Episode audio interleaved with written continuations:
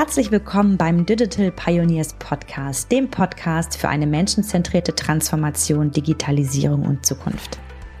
Bei uns erfährst du, wie moderne Zusammenarbeit funktioniert, wie die Digitalisierung kulturell ermöglicht werden kann und wie Menschen und Organisationen gemeinsam die Zukunft gestalten.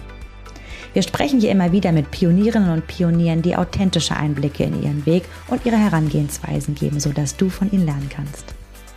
Uns ist es wichtig, in Zeiten der Digitalisierung den Menschen noch stärker in den Vordergrund zu rücken und deshalb werden wir hier sehr ehrlich sein. Wir werden über Fehler und Scheitern sprechen, über Emotionen und über persönliche Geschichten. Ich bin Nele Kreisig, Director Digital Culture Day Sentriag und ich habe eine große Leidenschaft für Organisationskulturen und nachhaltige Transformation. Deshalb freue ich mich ganz besonders, Gastgeberin dieses Podcasts zu sein. Ich freue mich, dass du da bist und ich wünsche dir viel Freude und Inspiration beim Hören. Los geht's! Ja, herzlich willkommen zu unserer neuen Folge im Digital Pioneers Podcast. Ich freue mich total, dass du wieder dabei bist und bin heute wieder mal nicht allein. Ich habe Lukas, Lukas Fütterer hier bei mir im Podcast. Wenn du gerade einen uns bei YouTube anschaust, dann kannst du uns auch gerade direkt sehen und kannst Lukas auch anschauen. Und wenn du uns in deinem Podcast-Player deiner Wahl hörst, dann wirst du ihn gleich hören. Er geduldet sich gerade noch einen kleinen Moment, weil ich jetzt gerade so im Redefluss bin. Äh, ich mag nämlich ganz kurz erzählen, worum es hier in dieser Folge gehen wird. Wir werden heute über digitale Achtsamkeit sprechen. Was das ist, wofür das nützlich ist, ob das überhaupt nützlich ist. Ist es vielleicht auch ein Buzzword? Und ja, wie uns die digitale Achtsamkeit unterstützen kann in der Welt, in der wir leben und arbeiten. Ja, wir werden auch schauen, was Organisationen eigentlich tun können, damit es den Menschen einfacher fällt, mit dem umzugehen, was jetzt gerade ist. Und worauf ich mich ganz besonders freue, ist, dass Lukas auch so zwei, drei persönliche Hacks erzählen wird, wie er mit dem Thema umgeht, was ihm leicht fällt, was ihm schwer fällt.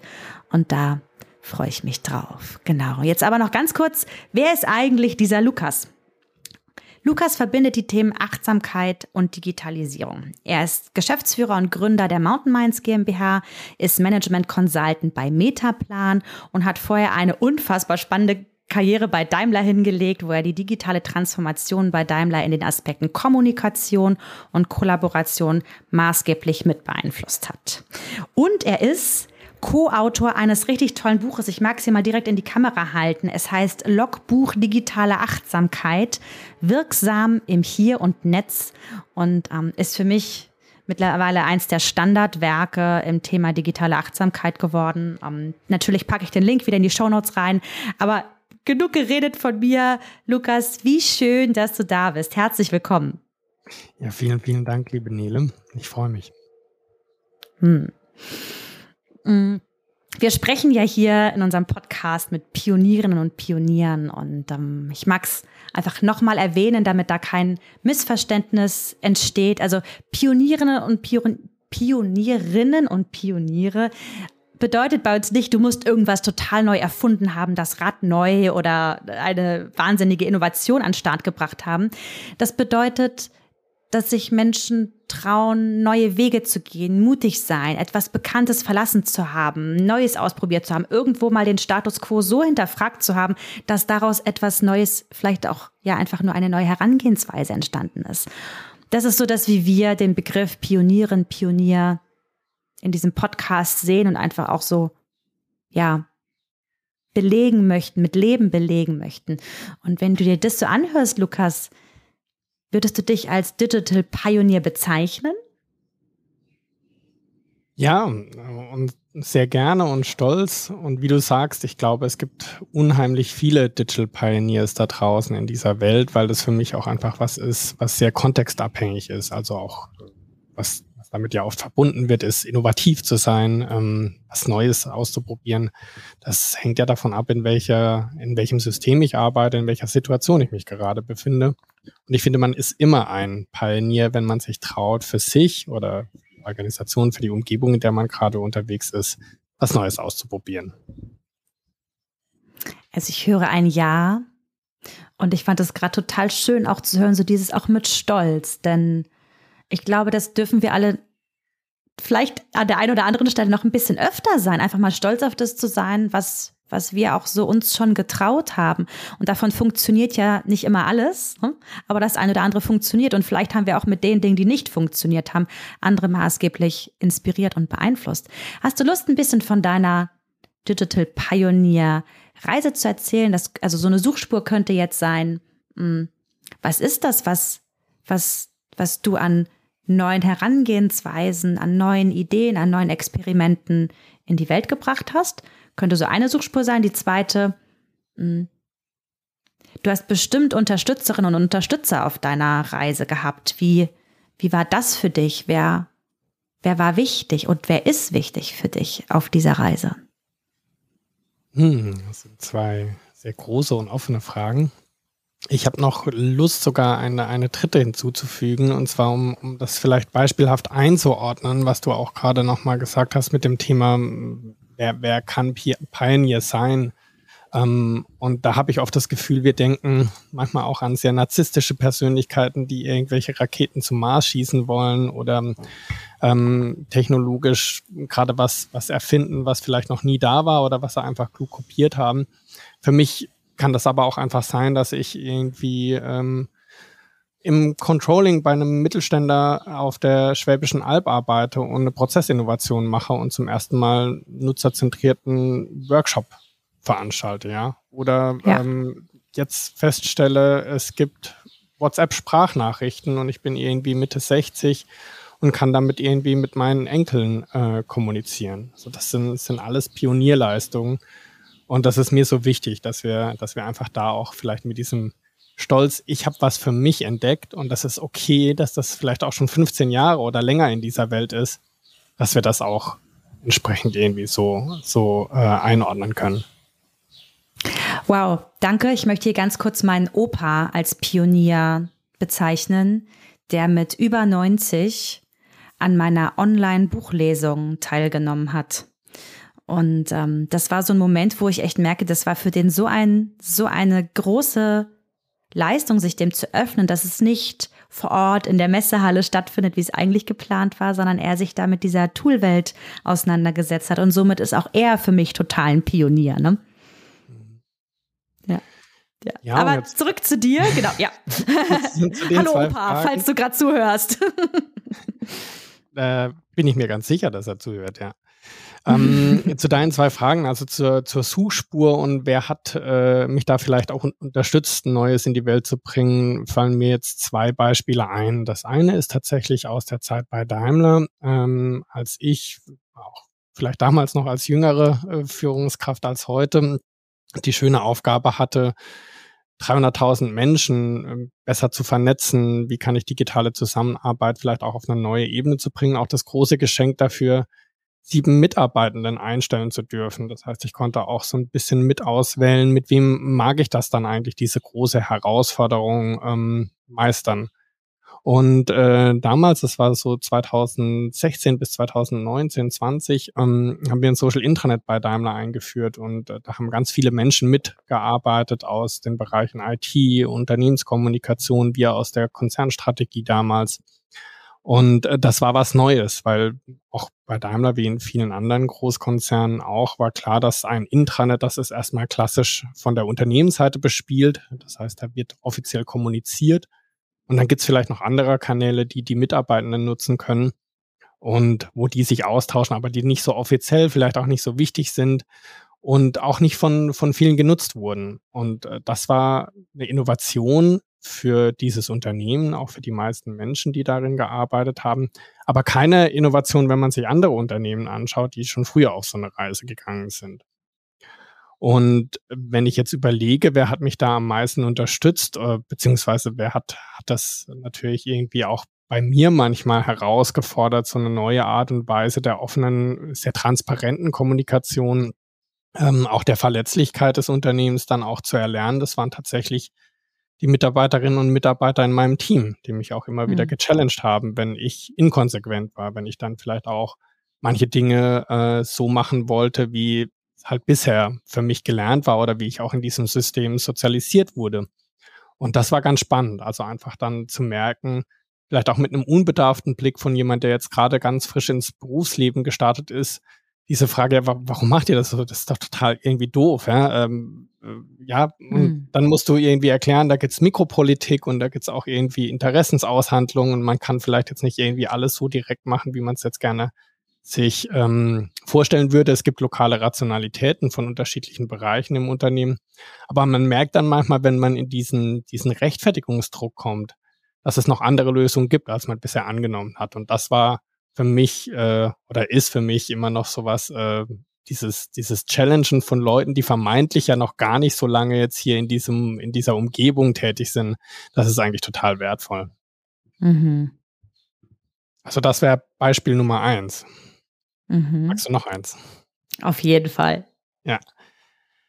Ähm, das passt ganz gut zum, zum Thema, was, was du ja auch schon gesagt hast, Achtsamkeit beziehungsweise digitale Achtsamkeit äh, und die Innovation war, glaube ich, beides zusammenzubringen. Und äh, das war für mich auch, auch neu. Habe ich äh, über Sophia, über meine Frau kennengelernt, die als Wirtschaftspsychologin und damals verantwortlich für, für Innovation, für Startup-Kooperation schon viel länger mit dem Thema unterwegs war, habe ich einen Zugang zu ihr bekommen. Das heißt, sie hat auch mich als jemand, der eher vielleicht irgendwie sehr viel Zeit, auch manchmal unreflektiert vor diesem Smartphone verbracht hat, so ein bisschen mich herausgefordert und gesagt, okay, ähm, zu welchen Momenten machst du eigentlich was, wozu? Ähm, und dann zu merken, das geht nicht nur mir so, sondern äh, das kann ich auch tatsächlich in die Welt bringen. Also ich kann zum Beispiel andere Führungspersönlichkeiten damit unterstützen, ihr digitales äh, Medienverhalten zu reflektieren, den Einsatz von Technologie grundsätzlich zu überdenken,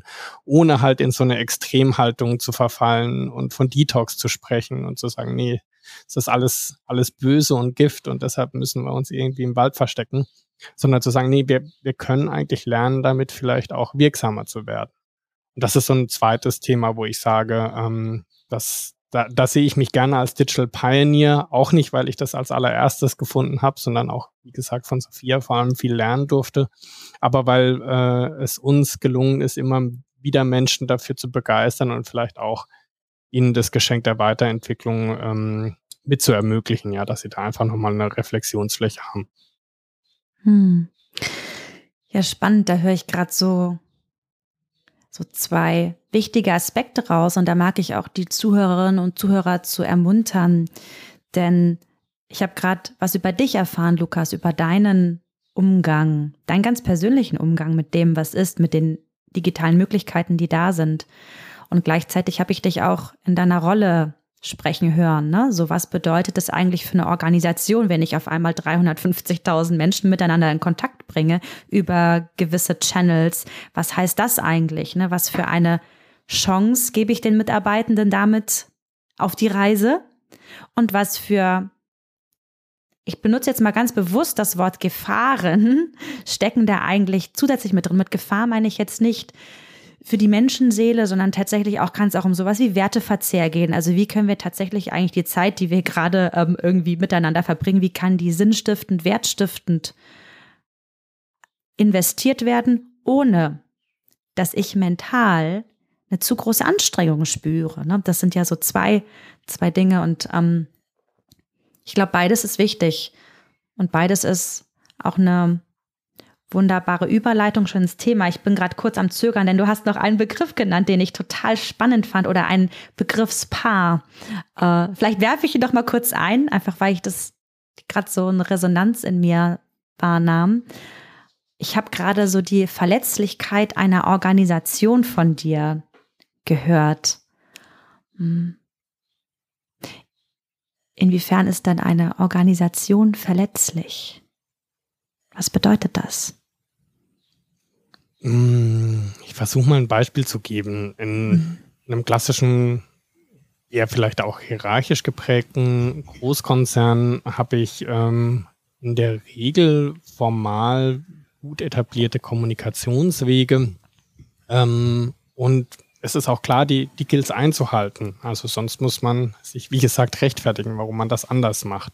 Und es ist zum Beispiel klar, wenn man jetzt in einem Unternehmen arbeitet mit vielleicht 5000 äh, Mitarbeitenden, dass ich, wenn ich meinen ersten Tag habe, vielleicht jetzt nicht sofort ins äh, Büro ähm, der CEO gehe, ja, dass ich das jetzt nicht irgendwie mache, und zwei, drei Hierarchieebenen direkt überspringe, sondern es ist klar, man spricht erstmal vielleicht irgendwie mit seiner Vorgesetzten, mit seinem Vorgesetzten und die tragen das dann weiter oder man versichert sich vielleicht auch bei, bei Kolleginnen und Kollegen zurück, wie macht man das denn hier so?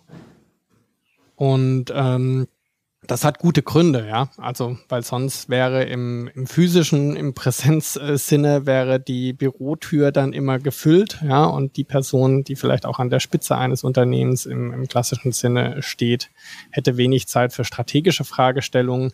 Und wenn man es auf digitale Kanäle äh, überträgt, dann hätte halt die Person, wenn das jeder machen würde, 5000 Nachrichten im Posteingang jeden Tag, äh, egal ob es jetzt über einen Messenger, über ein so Social Intranet oder per E-Mail klassisch ist. Also es ist, es gibt gute Gründe, das genauso zu organisieren. Und wenn ich jetzt einen neuen Kommunikationskanal eröffne, der eine 1 zu N ähm, Kommunikation ermöglicht, wie ein Social Intranet, dann mache ich mich erstmal verletzlich, weil wenn ich jetzt neu in die Organisation komme und äh, sage, hier läuft doch irgendwie was schief und ich schreibe dann vor Publikum in diesem Social Intranet erstmal auch äh, ja, die Geschäftsführerin an, dann wird sie sich irgendwie dazu verhalten müssen. Und äh, das ist ein Weg, den es vorher nicht gab. Ja? Also natürlich kann ich mich auf einer Town Hall melden und vielleicht dann auch vor allem meinen Kolleginnen und Kollegen äh, was, was besprechen oder was ansprechen. Aber die, ähm, die Muster, sich da dann auch entsprechend zu verhalten, die sind etabliert. Und ich glaube, das passt ganz gut auch zum Thema Pioneer. Wann ist eine Organisation mutig, verletzlich zu sein und schafft es gleichzeitig, die eigenen Interessen zu wahren. Ja, und äh, das ist das ist das, was ich gerade meinte oder was ich, was ich gerade so ein bisschen im Sinn hatte. Es ist ja ein Herantasten, ähm, um neue Wege zu ermöglichen ohne das, was ja auch bisher gut und sinnvoll war und gute Gründe hatte, warum man auf die eine oder andere Art und Weise organisiert hat, zu verlieren. Hm. Ja, ich bin dir auch gerade total dankbar, dass du äh, quasi eine Lanze brichst für, ähm, für dieses, für das hierarchisch organisierte Unternehmen und die Kommunikationswege. Denn ich erlebe da gerade immer wieder auch so ein Bashing fast drauf, so, oh nee, das geht ja gar nicht mehr. Hm. Und da finde ich, dürfen wir auch sehr mitfühlend mit Organisationen sein. Ne? Die sind halt einfach gerade da, wo sie gerade sind. Und das ist hat Gründe und das ist okay und das ist gut. Und vielleicht gibt es Möglichkeiten, wenn es nützlich ist, wenn es gerade überhaupt dran ist, das zu verändern. Und manchmal funktioniert es auch einfach richtig gut. Und dann darf es auch einfach genauso sein und sich innerhalb dessen weiterentwickeln. Ne? Also wir sind selbst bei Esentri, wir sind ja nach der kollegialen Führung organisiert. Bei uns läuft das unglaublich selbst organisiert mit allem, was dazugehört. Das hat super viele Chancen, es hat auch sehr viele Risiken. Wenn ich das Thema Verletzlichkeit aufgreife, bei uns ist das auch so. Wir haben auch ein Social Intranet und wir sind mh, mm, da drin sehr aktiv. Das heißt, da wird auch viel gezeigt. Da würden, werden auch Dinge gezeigt, die für andere vielleicht merkwürdig sind, dass die gezeigt werden. Und mhm. andere zeigen sich auch gar nicht da drin. Und da auch zu schauen, hey, ähm, das ist alles, alles in Ordnung, wie es ist. Und es bedeutet Mut. Und ich bin ganz sicher, dass es für unseren Vorstand, unsere Geschäftsleitung auch immer mal wieder Mut bedeutet. Ähm, von den einen oder anderen weiß ich es sogar. Und ich feiere es einfach immer wieder, ne, wenn wir so, ja, wenn wir da einfach Geschichten sehen, wenn wir dort sehen, wie sich Menschen unperfekt zeigen, wie sie sich trauen, Feedback zu geben, Fragen zu stellen, die vielleicht ein bisschen unbequem klingen mögen, denn das ja. bedeutet, hey, wir sind mutig. Und das bedeutet, wir, und jetzt greife ich nochmal dein Team auf, von dem du vorhin gesprochen hast. Das bedeutet vielleicht auch nochmal Chancen zu sehen, Wege zu sehen, an die ich selber vorher in meinem kleinen Horizont vielleicht gar nicht gedacht habe. Ja. ja. Was ich vielleicht noch ganz, ganz schön äh, finde, ähm, mein Kollege Finn Rasmus Buhl hat äh, einen tollen Artikel in der Versus geschrieben, Disruption braucht hier Hierarchie und ich finde es auch total wichtig, dass wir mit, ähm, was du gerade gesagt hast, manchen Begriffen, die vielleicht auch gebasht werden, äh, nochmal anders auseinandersetzen und auch die Funktionalität hinterfragen. Also es gibt ja gute Gründe, warum ähm, es eine, eine gewisse Hierarchie gibt. In jedem Unternehmen übrigens, sei es noch so selbst organisiert, es gibt eine Hierarchie, die mag nicht immer formal beschrieben sein, sondern sich dann eher informal ausbilden. Und die hat gute Gründe, dass man zum Beispiel nicht alles irgendwie jeden Tag neu entscheiden muss, sondern dass es Dinge gibt, die halt auf Schiene gestellt sind. Ja, das ist mhm. äh, einfach ja. die besprochenen Kommunikationswege in Form von Gremien, wie Entscheidungen getroffen werden, dass das nicht jedes Mal neu ausgehandelt werden muss. Und ähm, das ist, finde ich, manchmal auch nochmal was Spannendes bei allem, was wir an Innovation wollen und wo wir ein Digital Pioneer sein wollen, dass wir uns auch überlegen, was hat gute Gründe, dass wir es äh, auch so belassen oder zumindest sehr bedacht mit den Folgeproblemen umgehen, wenn wir was verändern. Und auch bei aller Selbstorganisation, das diskutieren wir bei Esentri auch immer wieder, das bedeutet nicht, wir alle machen einfach irgendwie drauf los, ja. ja. Auch da gibt es Formalitäten, auch dort gibt es Regeln und ohne die wird es ab einer gewissen Größe, und wir sind jetzt so an die 110 Mitarbeitenden, wird es einfach nicht ohne einen maßgeblichen Werteverzehr funktionieren. Das muss man einfach ganz klar sagen. Ne? Und mhm. ähm, da sind wir auch immer wieder am, am Aufklären, dass das nicht bedeutet, hey, bei Sentry darf jeder, jede und jeder machen, was er oder sie will, sondern ja, wir haben viel Freiraum, unglaublich viel sogar, und gleichzeitig gibt es ganz klare ich, ich merke gerade, wie ich mich ziere, das Wort Regeln in den Mund zu nehmen, aber vielleicht darf ich es einfach benutzen. Es gibt Regeln, ja, es gibt ja. Regeln. So. so, genau, ja. ja. Schön. Danke, dass du da nochmal einen kleinen ähm, Exkurs uns gegönnt hast und den Link zum Artikel. Aber wie gesagt, wir packen sowieso alles in die Shownotes rein. Da findet ihr dann auch den Link von, äh, den Artikel, von dem Lukas gerade sprach. Mhm. Genau, zur Brücke zur digitalen Achtsamkeit. Mhm.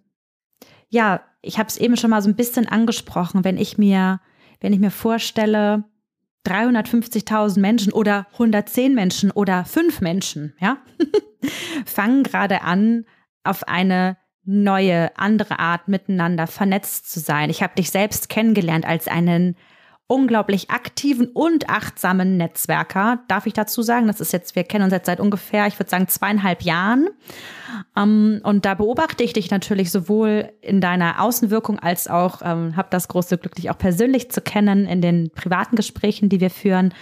Ähm, und nehme das, das schon wahr als, als, ja, als Herausforderung. Wie kann ich es eigentlich schaffen, achtsam mit dem umzugehen, was alles möglich ist. Und da mag ich jetzt gerade mal so die, die Frage in den Raum geben, denn über Achtsamkeit wird ja sehr, sehr viel gesprochen, geschrieben. Es gibt unzählige Studien dazu. Ich bin selber ein sehr, sehr große, großer Fan des Themas aus unterschiedlichen Perspektiven, sowohl persönlich als auch aus der, aus der, aus der Wirtschafts-Business-Brille heraus. Mag dich aber fragen, was bedeutet Achtsamkeit für dich? Hältst du es für ein Buzzword? Mm. Und inwiefern siehst du einen Nutzen da drin? Und du musst dir diese ganzen Fragen jetzt auch nicht merken. Ich werde im Zweifel sie doch mal wiederholen. Das ist sicher hilfreich und äh, ich kann ja damit, damit mal anfangen, was es ist für mich, beziehungsweise Sophia und ich haben das beschrieben als ein Panoramablick, also dass ich tatsächlich äh, den Moment in seiner Fülle erfasse äh, und das Hier und Jetzt wahrnehme, ohne unreflektiert zu werten. Und da steckt natürlich sehr viel drin. Wir haben ja gemeinsame Freunde, die das auch mit so einer Taschenlampe manchmal vergleichen, was ich ein total schöner, schöner ähm, Blick finde, dass ich mit meiner Aufmerksamkeit zoomen kann und den Scheinwerfer der Taschenlampe auf einen gewissen Ausschnitt des Panoramas richte und das Ganze wohlwollend tue, also mit so einem warmen Licht. Äh, John Kabat-Zinn würde non-judgmental dazu mhm. schreiben, also nicht zu werten. Und wenn man es darauf zurückführt, auf äh, die Essenz von, von Achtsamkeit, die wirklich damit bedeutet, wie ich, ich reflektiere, wie gehe ich mit meiner Aufmerksamkeit um, dann ist das für mich was total Wertvolles, was sehr, sehr Nützliches. Und dann kommt man auch von dieser Buzzword-Ebene runter, wo niemand mehr so richtig weiß, was eigentlich Mindfulness ist. Und äh, man könnte ja jetzt auch andere Begriffe wie Agilität oder was ist Smart, mhm. was ist Lean dazu führen. Ja. Einfach so, so Begriffshülsen geworden sind. Und ich glaube, das ist, das ist auch was, wo man, wo man wirklich aufpassen sollte, dass man nicht irgendwo Mindfulness drüber schreibt, niemand so richtig weiß, ähm, was das bedeuten kann und ob es überhaupt in dem Moment gerade hilfreich ist. Ja? Also Mindfulness sollte auch der anderen Seite nicht das Pflaster auf alle Schmerzen oder alle Wehwehchen sein, die es zum Beispiel in Organisationen, im Arbeitskontext, aber auch im Privatleben gibt. Ja, weil ich kann mhm. nicht alles mit meiner Aufmerksamkeit verändern. Äh, aber ich kann vieles damit verändern und das ist, das ist vielleicht das Spannende. Aber so würde ich äh, mich dem Thema nähern, dass ich erstmal ganz un, äh, digital oder unmodern ähm, mich auf das Thema Aufmerksamkeit fokussiere, ja, und wo ich die raufrichte. Und das klingt so leicht, ne? wo richte ich eigentlich meine Aufmerksamkeit drauf? Und ich selber praktiziere Achtsamkeit jetzt seit vielen, vielen Jahren. Und auch mir fällt es weiterhin überhaupt nicht leicht, ähm, die, ja, die Kontrolle über meine Aufmerksamkeit tatsächlich immer bei mir zu haben, ne? So, und bewusste Entscheidungen zu treffen, mit welchem Thema möchte ich mich gerade mental befassen, an was für eine Aufgabe möchte ich gerade arbeiten, hm, wo möchte ich gerade tatsächlich meinen Aufmerksamkeitsfokus oder den Lichtkegel hinlenken? Ist der gerade eher weit? Ist der gerade eher geschlossen? Ich glaube, wir können unsere gemeinsamen Freunde an der Stelle auch ähm, benennen. Das sind Esther und Johannes Nabeshuber vom Mindful Leadership Institut in Salzburg, von denen wir beide ähm, ein bisschen was gelernt haben ne, zum Thema Achtsamkeit. Ich ein bisschen mehr, darf ich dazu sagen. Ähm, die das einfach mit ihrem Salzburger Achtsamkeitsmodell, finde ich, auch in ein Modell gepackt haben, was sehr ansprechend und es sehr zugänglich macht. Auch dazu packe ich euch nochmal einen Link in die Show Notes. Ähm, und wenn es um diese Aufmerksamkeit geht und die Fähigkeit, und ich halte es für eine Fähigkeit, und wahrscheinlich ist es sogar eine der Kernkompetenzen, die wir gerade in dieser Welt brauchen, ist eine bewusste Entscheidung zu treffen, wo lenke ich gerade meine Aufmerksamkeit hin? Sind es meine Kinder, denen ich gerade ein Buch vorlese?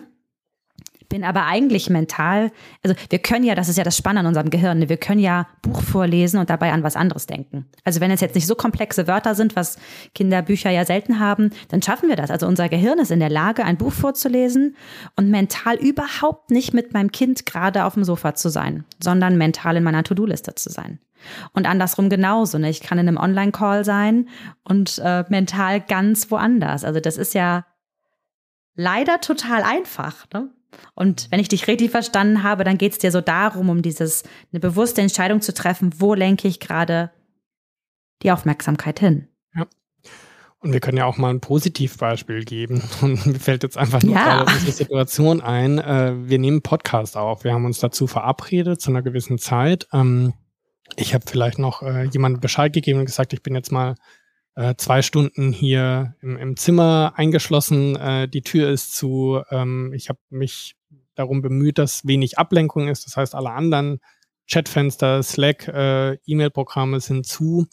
Und äh, ich habe mich bewusst entschieden, mich jetzt auf deine Fragen zu fokussieren und natürlich dabei auch irgendwie mitzudenken, das könnte jetzt für Zuhörerinnen und Zuhörer interessant sein. Und in solchen Momenten, also gerade wenn wir im Bühnenlicht stehen, auch wenn es ein Podcast ist, da fällt es uns oft leichter, ja, weil wir wissen, jetzt, jetzt zählt's, ja, jetzt äh, wollen wir auch tatsächlich irgendwie eine ganz bestimmte Botschaft rüberbringen oder wir wollen besonders aufmerksam gut, gut zuhören, wir wollen uns auf eine gewisse Art und Weise darstellen und das kann man eigentlich übertragen. Und jetzt muss man nicht mhm. immer dann eine Aufnahme dazu laufen lassen oder auf einer Bühne stehen, um achtsam zu sein. Aber man kann sich immer wieder fragen, bin ich jetzt tatsächlich hier, also im Hier und Jetzt der Situation, oder bin ich wo ganz anders? Und das kann auch okay sein. Äh, ich sollte es nur zumindest mitbekommen. Mm. Ja, und manchmal gibt es ja auch so Momente, das kenne ich von mir, da bin ich dann einfach froh, es mitzukriegen, ne? zu merken, oh, jetzt bin ich gerade ganz woanders. Und das ist, mhm. glaube ich, so die Magie, in diese Fähigkeit zu kommen, das überhaupt zu merken.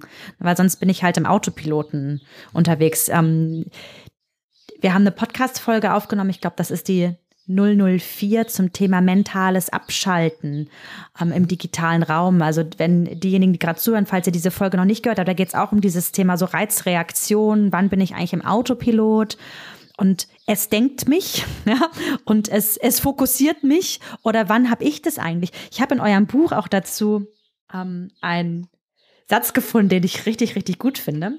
Das ist ein Unterkapitel Und zwar heißt es lieber selbstgesteuert statt hormongesteuert. Ja.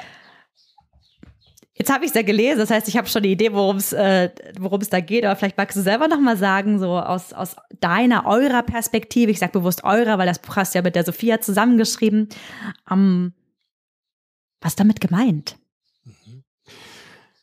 Ähm, jetzt muss ich selber noch mal ein bisschen nachdenken. Ist ja jetzt tatsächlich auch schon, schon ein paar Tage her. Ich glaube, ein halbes Jahr ist das Buch draußen.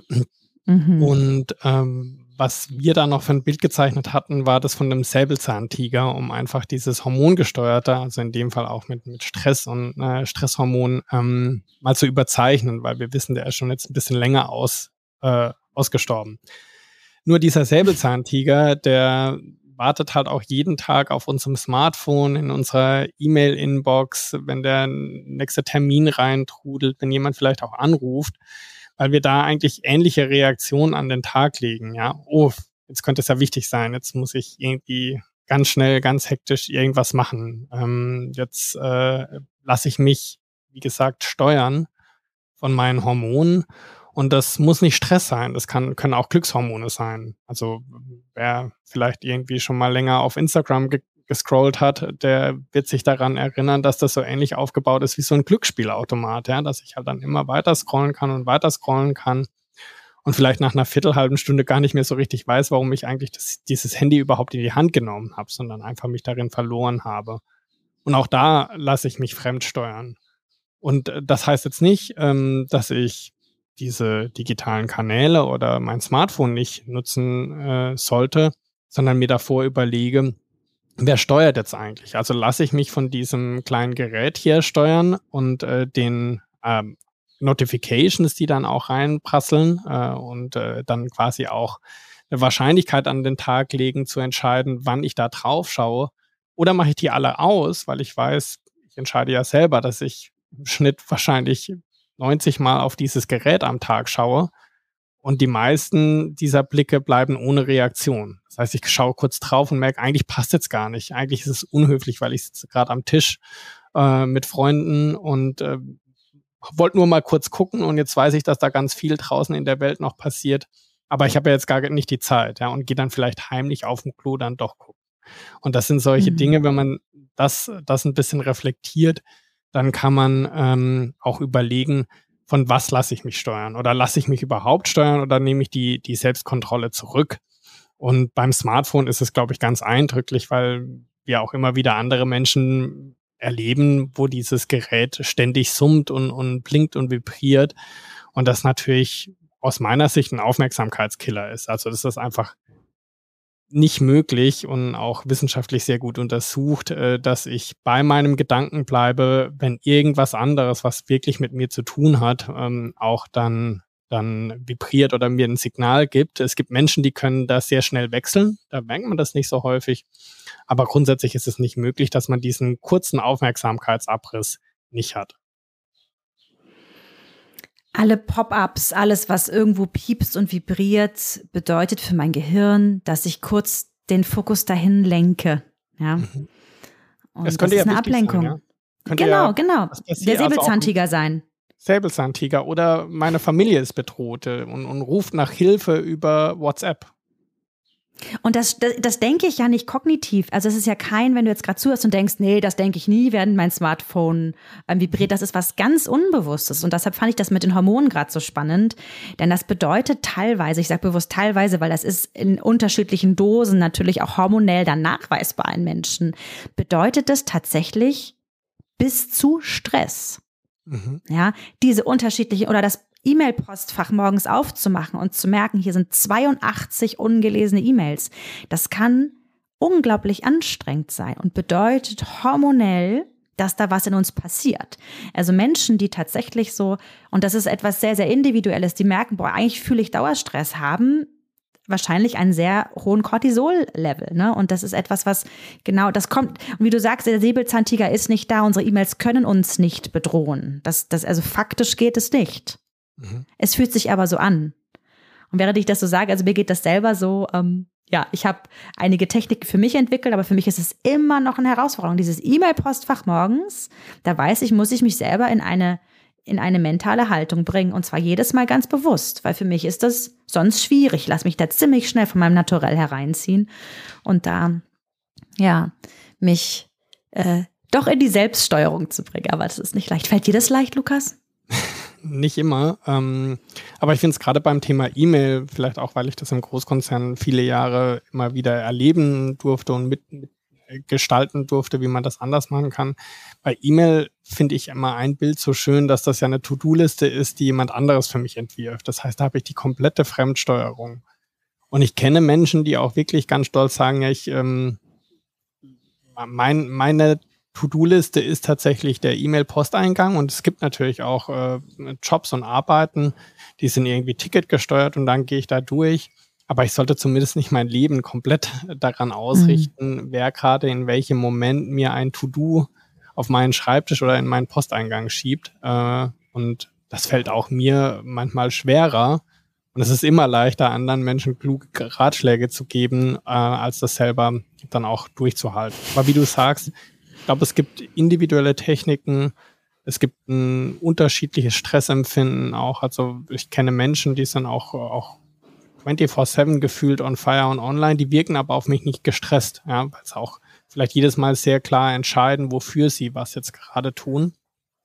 Ähm, aber man kann das auf jeden Fall lernen. Und was mir zum Beispiel hilft, ist eben diese klare Entscheidung. Also wann äh, nutze ich welchen Kanal, um es jetzt mal übergreifend zu, zu, zu symbolisieren. Wie viele Kanäle mache ich vielleicht auch überhaupt auf? Mache ich einen anderen zu?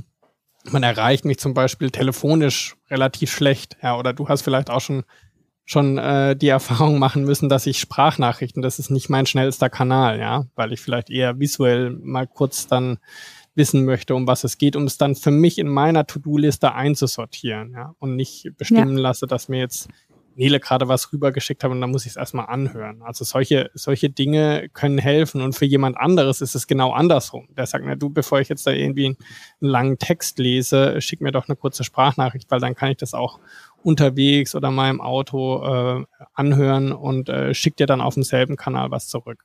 Und ich glaube, alleine sich damit auseinanderzusetzen und auch in seinem Umfeld das transparent zu machen, ähm, das das ist sehr wertvoll. Es hat sehr lange gedauert und ist auch jetzt noch nicht immer äh, erfolgreich, dass ich zum Beispiel hm, mit meinem Vater einen guten gemeinsamen Kanal habe, weil wenn der eine Idee hat, dann möchte er es ausspeichern, dann ruft er mich an.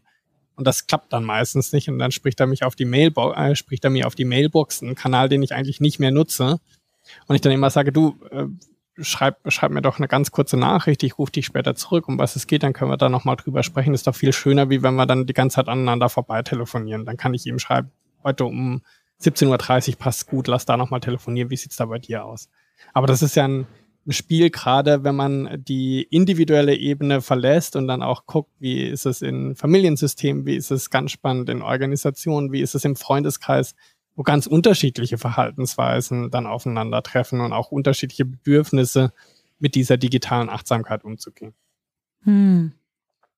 Das ist gerade nochmal ein schönes Beispiel auch für eine bewusste Entscheidung über synchrone oder asynchrone Kommunikation. Mhm. Ne? Denn das, was du mit deinem Vater gerade beschreibst, so der Versuch, eigentlich wollte er dich in einer synchronen Kommunikation ähm, erwischen. Telefon, wir können miteinander sprechen zur gleichen Zeit. Ähm, hat dann den asynchronen Weg gewählt, weil du nicht rangehst, weil du auch gerade was anderes machst. Ne? Und dann sozusagen, oh, wollen wir dieses Thema jetzt wirklich asynchron weiter bearbeiten oder uns doch nochmal bewusst dazu entscheiden? Mhm. Da müssen wir uns halt verabreden, weil anders geht's gerade nicht im Kalender. Ähm, alle, die, meine Freundinnen und Freunde, die gerade zuhören, sagen, ja, Lele, das kennen wir von dir, weil so spontan ist halt oft schwierig, wenn man viel ja. irgendwie macht. Ne?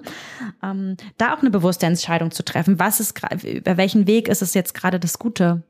Ein guter Voll. Weg, ja. Und da vielleicht noch, noch, noch äh, fällt mir gerade ein, auch das wieder wohlwollend zu tun. Ich erwische mich ja auch manchmal, wo ich dann denke, ach Papa, du weißt doch, dass ich wahrscheinlich gerade eher in Termin bin, als dass ich jetzt irgendwie heute um 10.23 Uhr gerade gerade äh, wirklich gut erreichbar bin. Aber dann vielleicht nochmal zu reflektieren, wo kommt denn das her? Und das kommt dann vielleicht auch aus einer Zeit, wo das Telefon einen festen Ort hatte, ja, wo das halt irgendwie zu Hause stand. Das heißt, wenn man da äh, angerufen wurde, dann war man ja auch zu Hause und erreichbar. Und das hat sich technologisch geändert, aber wir Menschen sind halt nicht so schnell, unser Verhalten zu verändern. Und das dann auch irgendwie einfach wohlwollend zu begleiten, zu sagen, da gibt es ja andere Möglichkeiten. Wir können uns verabreden oder ich, ich signalisiere auch, ich habe dich gehört, ich habe wahrgenommen, du hast angerufen, bei mir passt es gerade nicht, aber heute Abend oder morgen passt oder ich rufe dich nochmal zurück. Ähm, das kann ja schon total viel helfen. Absolut, ja. Lass uns mal die Brücke in Richtung Organisationen schlagen, denn mhm. da waren jetzt schon einige total spannende Tipps auch drin. Was, was können denn Organisationen tun, um es den Mitarbeitenden leichter zu machen? Und eine Organisation, das ist, klingt jetzt ein bisschen abstrakt vielleicht, also wir können sowohl die den Kontext Organisation, wir können auch mal die Führungskräfte angucken, wir können die Teams anschauen, denn da gibt es ja so viele Hebel, um sich, es sich selbst leicht zu machen und auch den Menschen, mit denen ich ja zusammenarbeite. Mhm. Ähm, also Organisationen können viel tun, was, was Strukturen angeht, also quasi das Umfeld, dass das eher Achtsamkeit oder achtsames Verhalten erleichtert, äh, als dass es behindert. Aber auf der anderen Seite gibt es natürlich auch immer einen Konflikt um Aufmerksamkeit. Also ich, ich kann mhm. schlecht äh, ja, zurückgezogen in der Organisation meine, meine eigene Achtsamkeit kultivieren, wenn halt andere Kolleginnen und Kollegen in dem Moment was von mir brauchen. Und diesen Konflikt gilt es auszuhandeln. Und äh, das ist auch, glaube ich, ein guter Weg, sich dessen bewusst zu machen. Also ich glaube, ich kann das Thema individuelle Achtsamkeiten nicht an die Organisation abgeben. Ja, auch wie ich kann ich kann ich eine Organisation, ein Unternehmen, äh, eine Organisation, wo ich Mitglied bin, wo ich quasi Arbeitnehmer bin, äh, dafür verantwortlich machen, ob ich mich achtsam verhalte oder nicht und auch gerade wie ich mit digitalen Kanälen in Summe umgehe.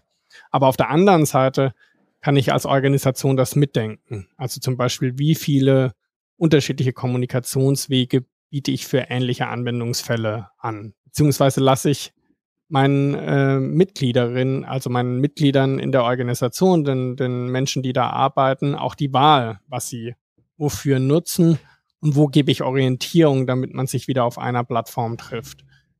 Und vielleicht ein, ein Hack, der, der schon relativ etabliert ist in vielen Organisationen, sind zum Beispiel Meetingzeiten. Also es, klassischerweise dauern ja Meetings äh, 30 Minuten oder 60 Minuten. Man wird eingeladen und jetzt gerade die letzten zwei Jahre, wo viel Remote Work war, hat man dann gemerkt, man geht um 10 äh, Uhr aus dem Meeting raus und kommt aber automatisch schon eine Minute zu spät, weil das nächste Meeting ja nur ein Klick entfernt ist, aber dann trotzdem halt dazu führt, dass wir ein bisschen länger brauchen, um uns da wieder einzustellen. Und es gibt viele Organisationen, die formal jetzt einfach entschieden haben, das auch technologisch hinterlegen, dass unsere Meetings halt eher 25 Minuten und 50 Minuten lang dauern. Und dass man diese Transferzeit auch mental lässt, damit man sich wieder mit seiner vollen Aufmerksamkeit auf ein neues Thema, auf ein neues Setting zuwenden kann und vielleicht auch da, dazwischen einmal ein kurzes Glas Wasser holen und um, um, um die Ecke auf Toilette gehen kann. Also ja. solche Dinge, die kann ich als Organisation mit beeinflussen. Und dann habe ich ja auch immer noch, äh, das hattest du angesprochen, als, als Führungskraft, als Führungspersönlichkeit habe ich ja idealerweise Führungsmittel, die über das Vorleben hinausgehen. Also ich kann zum Beispiel dann auch die Entscheidung im Team herbeiführen, wann machen wir unser Teammeeting, ja? Finden wir einen Zeitpunkt, wo das für die Mehrheit der, der Betroffenen weniger stressig ist als vielleicht ähm, freitagsabends um 17 Uhr, wo niemand mehr aufnahmefähig ist. Und sowas kann ich ja auch besprechen und dann auch die Abhängigkeiten zu anderen Meetings, zu anderen Teams klar machen. Und das sind so Prozesse, wo ich glaube, dass man Rahmenbedingungen gut verändern kann, die ein, in Anführungszeichen digital achtsames Verhalten begünstigen beim Metaplan beziehungsweise in der Organisationssoziologie spricht man ja auch immer davon, dass die Verhältnisse des Verhalten bestimmen. Das heißt, mit bestimmten Verhältnissen ist es halt auch leichter, ein gewisses Verhalten an den Tag zu legen. Das gilt für mich auch für dieses Feld, aber in Grenzen, ja. Also mach mal noch vielleicht ein Gegenbeispiel. Ich äh, wäre extrem vorsichtig und würde davon abraten, jetzt äh, die, die, die Menschen in meiner Organisation zu einer Mindful Break zu zwingen. Also das quasi als Pflichttermin zu machen und zu sagen, jeden Dienstag um 13 bis 13.30 Uhr sind wir jetzt alle ganz mindful. Äh, da gibt's was würde das bedeuten? Einfach für diejenigen, die damit jetzt mit dem Begriff Mindful Break nicht so viel anfangen können. Was wäre das? Also eine Unterbrechung des hektischen Arbeitstages, die sehr sinnvoll sein kann, aber die meistens ähm, ja sehr individuell auch ausgestaltet werden sollte. Das heißt, äh, es gibt ein Unternehmen, die haben da Räume und das ist total total sinnvoll, auch äh, den Rückzugsort zu, zu bieten und zu sagen, hier habe ich jetzt einen Raum, wo ich weniger Reizüberflutung zulasse, wo es vielleicht still ist, wo ich äh, einfach mal mich auch eine halbe Stunde oder eine Stunde zurückziehen kann zwischen verschiedenen Meetings und Aktivitäten und meiner Arbeit. Und das halte ich für sinnvoll, also um das auch nochmal ganz klarzustellen. Wo ich kein Fan davon bin, ist, dass man als Organisation Druck aufbaut und sagt, jeden Dienstag, wie gesagt, um 13 Uhr müssen alle in diesen Raum äh, weil das funktioniert nicht und ich kann sowas nicht anordnen, sollte es auch nicht versuchen, sondern ich kann eben Rahmenbedingungen bieten, dass dieser Raum zur Verfügung steht. Ich kann auch das Angebot machen, dass es dienstags um 13 Uhr diese Mindful Break gibt, aber ich sollte sehr, sehr vorsichtig sein, das als wirklich äh, formalen Termin oder als Anweisung zu verstehen. Mhm. Ich kenne aber auch tatsächlich kein Unternehmen, das das macht was passiert und das hat so ein, sogar schon einen Überbegriff, das nennt sich McMindfulness, dass man ähm, Achtsamkeit in Organisationen so versteht, dass man eigentlich die, die Stresstoleranz erhöht, also dass man quasi ein sehr, sehr stressiges Umfeld besser aushalten kann, indem man mal kurz eine Mindful Break macht. Und das soll da auch nicht Sinn sein. Also ich bin immer dafür, dass man eher die Strukturen verändert und äh, sich auch überlegt, wie kann man die Organisation so bauen, dass zum Beispiel nicht in jeder Sekunde Führung notwendig ist, sondern dass es halt ein paar Rahmenbedingungen gibt, die, die auch funktional sind und die auch akzeptabel sind. Ähm, äh, aber auf der anderen Seite kann ich jetzt nicht irgendwie sagen, wenn ihr eine, eine Viertelstunde morgens meditiert, dann haltet ihr dann auch zehn Stunden schrecklichen Arbeitstag durch. Und das ist auch was, was man aufpassen muss, also dass man das quasi nutzt, dieses Instrument der, der Achtsamkeit über Übungen ähm, oder auch generell mit, mit dem, ich reduziere ein paar Kanäle, dass ich dann quasi das wieder direkt auffülle. Ja, das ist, das sollte man nicht tun. Ja, das ist ja, ein Trend, den ich leider auch immer wieder, und der wird auch in der Achtsamkeits- oder Mindfulness-Community immer wieder sehr heiß diskutiert. Nutzen wir Achtsamkeit, damit wir am Ende noch mehr draufpacken können, damit wir irgendwie mit dem der ätzenden Arbeitsumgebung, dem übertriebenen Tempo, und ich sage bewusst übertrieben, weil manchmal ist das Tempo für eine Menschenseele übertrieben, ja, ähm, dass wir damit dann irgendwie besser umgehen können. Und nee, darum geht es idealerweise nicht, ne? denn irgendwie sind wir Menschen und wir haben gewisse Kapazitäten, mental und körperlich, und wir können sicherlich Fähigkeiten ausbauen, Kompetenzen ausbauen, und es gibt Grenzen, und das ist gut so. Und wir tun gut daran, die zu sehen und zu wahren, denn hier geht es am Ende auch um einen, Aspekt, über den meiner Meinung nach immer noch viel zu wenig mutig gesprochen wird, nämlich psychische Gesundheit. Ja? Mhm. Um, ähm, und die steht dann dann irgendwann auch auf dem Spiel, ne? wenn wir uns dem dann so hingeben. Mhm. Ja. Ja, ich habe noch einen Mini-Gedanke. Ähm, ich glaube, es ist besonders wichtig, dass wir das nicht, nicht verwechseln, dass wir sagen, die stressigen und äh, vielleicht die psychische Gesundheit gefährdenden Organisationen sind die, die alten Dinosaurier, die es schon irgendwie seit 100 oder 150 Jahren gibt. Ähm, die Großorganisationen, die wir vielleicht manchmal für ihre Hierarchie äh, oder belächeln, sondern ich habe momentan eher das Gefühl, dass es auch viele Startups sind, die sich unter diesen New Work-Gedanken äh, versammeln, die sagen, bei uns ist man äh, als ganzer Mensch hier die, die Rolle im Unternehmen und der Mensch Lukas Fütterer, das sind eins. Äh, ich gebe mich quasi ganz der Organisation und dem, dem Unternehmenszweck hin. Das ist viel, viel gefährlicher, weil ich eben diese Rückzugspunkte nicht mehr habe und zu sagen zu können, jetzt ist 19 Uhr, ich habe intensiv gearbeitet und jetzt hat auch ein anderer Lukas wieder Raum. Es ist toll, wenn es da Schnittmengen gibt, aber es hat auch einfach eine gewisse Gefahr, sich komplett auch aufzugeben und zu verlieren in der Organisation, für die man arbeitet, weil es diese Grenzen nicht mehr gibt. Erleben wir bei Sentry auch. Ich nehme eine Verbindung wahr zwischen hoher Identifikation mit Unternehmen und Tätigkeit und das ist ja etwas ganz Großartiges, ja. Also dafür Absolut, kämpfen ja. viele Unternehmen und arbeiten hart daran, dass sowas wie ein Purpose, unser Why, unsere Vision, dass eine Identifikation stattfindet. Und wir bei Esentri, ich glaube, da kann ich für einen Großteil meiner Kolleginnen und Kollegen sprechen. Wir zeichnen uns schon dadurch aus, dass wir A, das Unternehmen total mögen und das, was wir machen. Hey, wir stehen für eine nachhaltige und menschenzentrierte Digitalisierung. Das finden wir alle richtig cool, mhm. ja.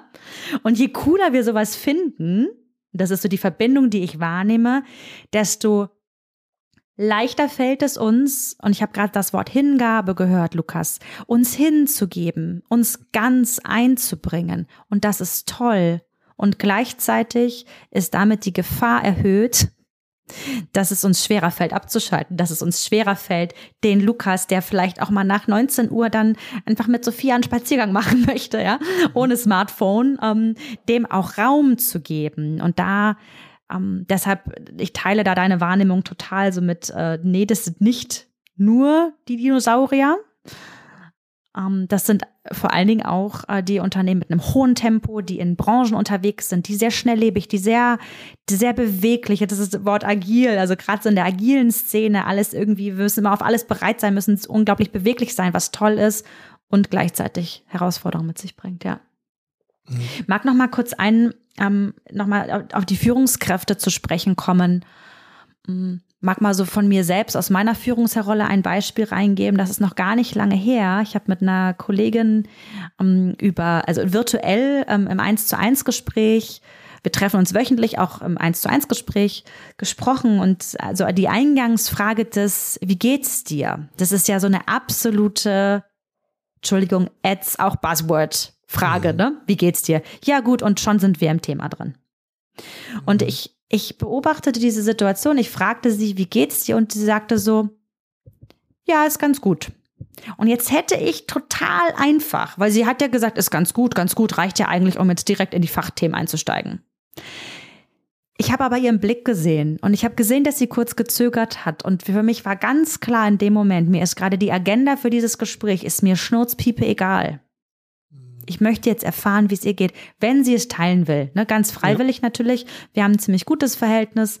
Ähm, und dann hat sie sich geöffnet und da war ein richtiger Klopper bei ihr gerade los. Mhm. Als kriege ich gerade direkt Gänsehaut, weil ich das ist noch nicht so lange her. Und ich war am Ende so dankbar, dass wir diese Frage, dass wir die nochmal in den Raum gehoben haben und ich ihr auch sagen konnte. Und ich erzähle es deshalb, weil das gilt nicht nur für Führungskräfte, das gilt für alle Menschen da draußen, wenn wir es schaffen, in dieser digitalen Welt auch da achtsam zu sein, was für Signale werden uns gesendet und auch wirklich Raum zu geben für das, was auf der Menschebene vielleicht gerade dran ist, dann können wir einander auch richtig gut begegnen. Und dann ist auch sowas wie Vertrauen und auch hier Achtsamkeit im digitalen Raum total möglich. Ja. Finde ich ein super schönes Beispiel. Auch, auch einfach so ein bisschen diese, diese Balance zwischen taktvolles Verhalten, also man fragt am Anfang eines Gespräches, wie geht's dir?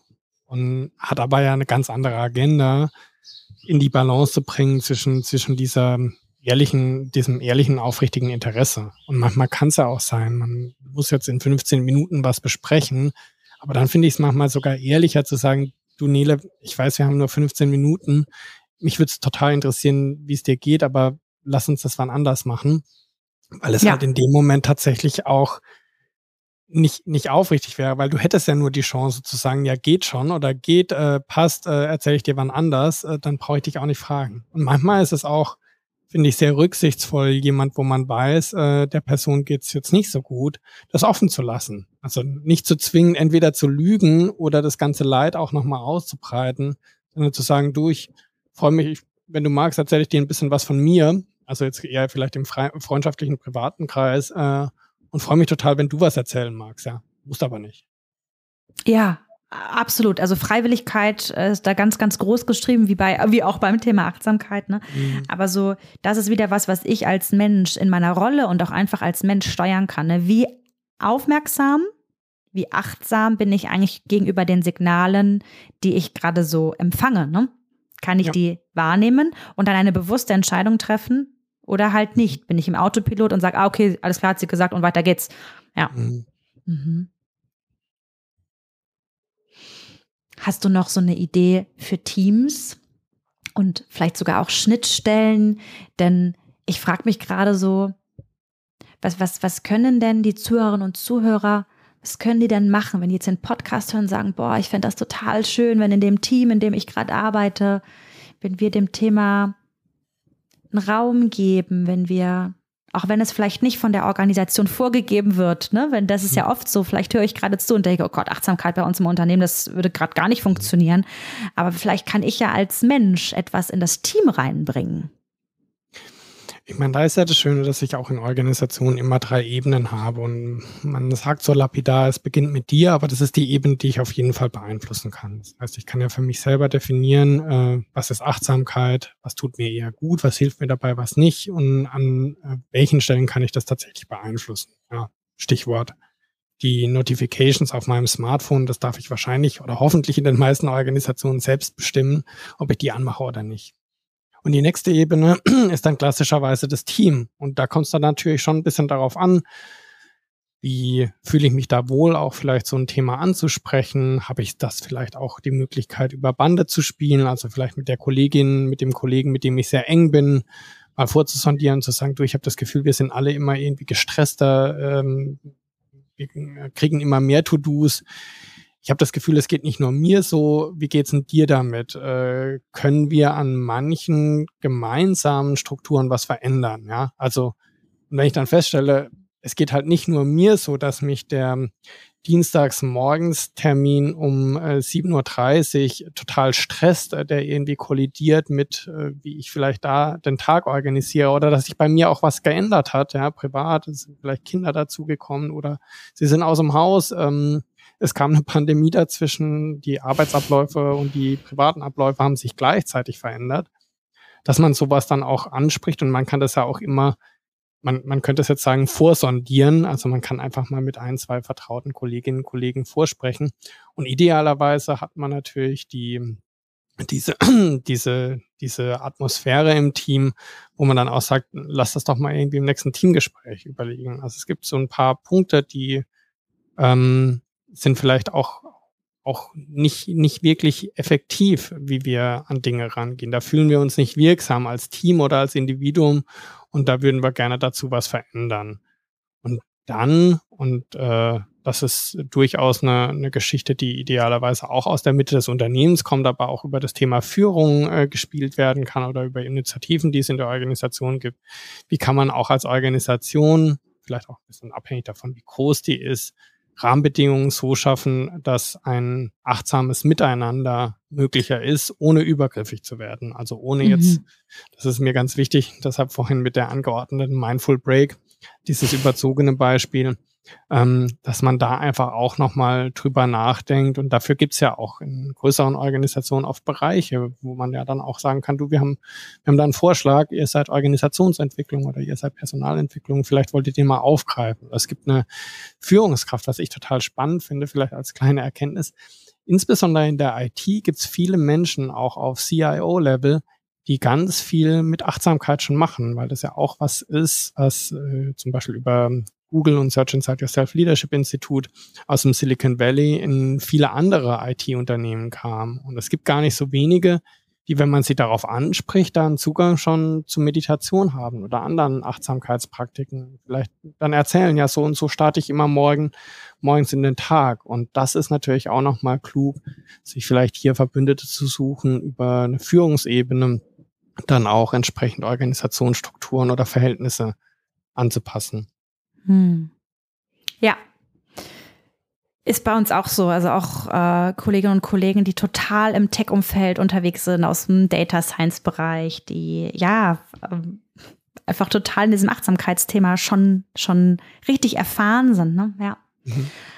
Eine, ein Thema, was mir gerade noch eingefallen ist, ähm, was ich glaube, was auch jede, jeder machen kann und in die Teams mitbringen, ist, ähm, über Erwartungen zu sprechen. Denn das, was du vorhin sagtest, so dieses, nur weil ich etwas in einen Chat reinpacke, und das kann ich egal in welcher Rolle, in welcher Funktion im Unternehmen ich bin, das kann ich einfach sagen. Nur, dass ihr alle Bescheid wisst, meine Erwartung ist nicht, dass wenn ich irgendwo was reinschreibe, jemand mir gleich antwortet. Genau wie du es ja. mit WhatsApp hast, ne? So, ähm, oder welcher, welcher Kanal auch immer, ähm, mhm. wo wir einfach sagen, das heißt nicht, dass jemand gleich etwas tun muss. Und wenn es so ist, wenn es dringend ist, dann schreibe ich es dazu.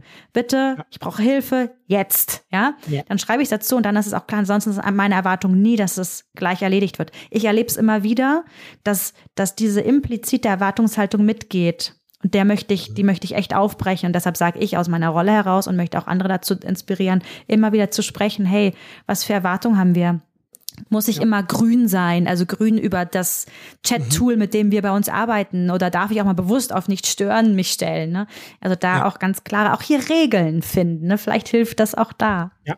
Und wer Regeln nicht mag, das, das weiß ich, dass mir das auch äh, schwerfällt, äh, kann ja Vereinbarungen treffen. Und wir haben zum Beispiel in der, der Gruppe an Beraterinnen und Beratern, mit denen ich ganz eng zusammenarbeite beim Metaplan, die Regel, dass wir versuchen, Slack-Nachrichten zwischen 8.30 Uhr und 18.30 Uhr zu, äh, zu belassen, also davor und danach äh, auch wirklich uns nicht gegenseitig anzufunken. Und ähm, da hilft uns auch wieder die Technologie, weil ich das ja timen kann. Das heißt, manchmal sind meine Arbeitszeiten anders. Vielleicht habe ich irgendwie eine längere Mittagspause gemacht und Sport äh, in meinen Tagesablauf einfließen lassen und sitze dann abends nochmal um 21 Uhr was dran. Oder ich habe einen, einen guten Einfall. Aber dann kann ich das ja timen und dann irgendwie die Kollegin oder dem, dem, dem ganzen Team äh, was äh, schreiben. Also ich schreibe abends äh, und äh, es kommt dann halt erst um 8.30 Uhr an. Und ich glaube, das ist total wichtig, dass man äh, auch das miteinander bespricht, weil wir werden uns immer unterbrechen, wenn wir halt auch abends irgendwie beim, beim Essen sitzen und kurz aufs Handy schauen, ah, Lukas hatte jetzt irgendwie was, könnte wichtig sein, könnte vielleicht auch nicht wichtig sein. Es beschäftigt mich. Also selbst wenn ich die Nachricht nicht öffne, werde ich mal kurz dran denken, was es sein könnte.